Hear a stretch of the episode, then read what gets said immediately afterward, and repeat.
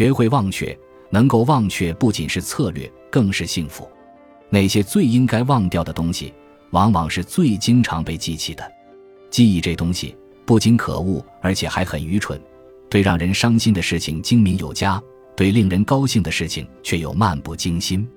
治病的药方常常是应该忘掉疾病，事实上被忘掉的恰恰正是那药方。所以，最好还是让记忆习惯于令人如此惬意的忘却吧，因为使人乐过或苦过也就足够了。那些无欲无求者又当别论，他们总是没心没肺的傻乐呵。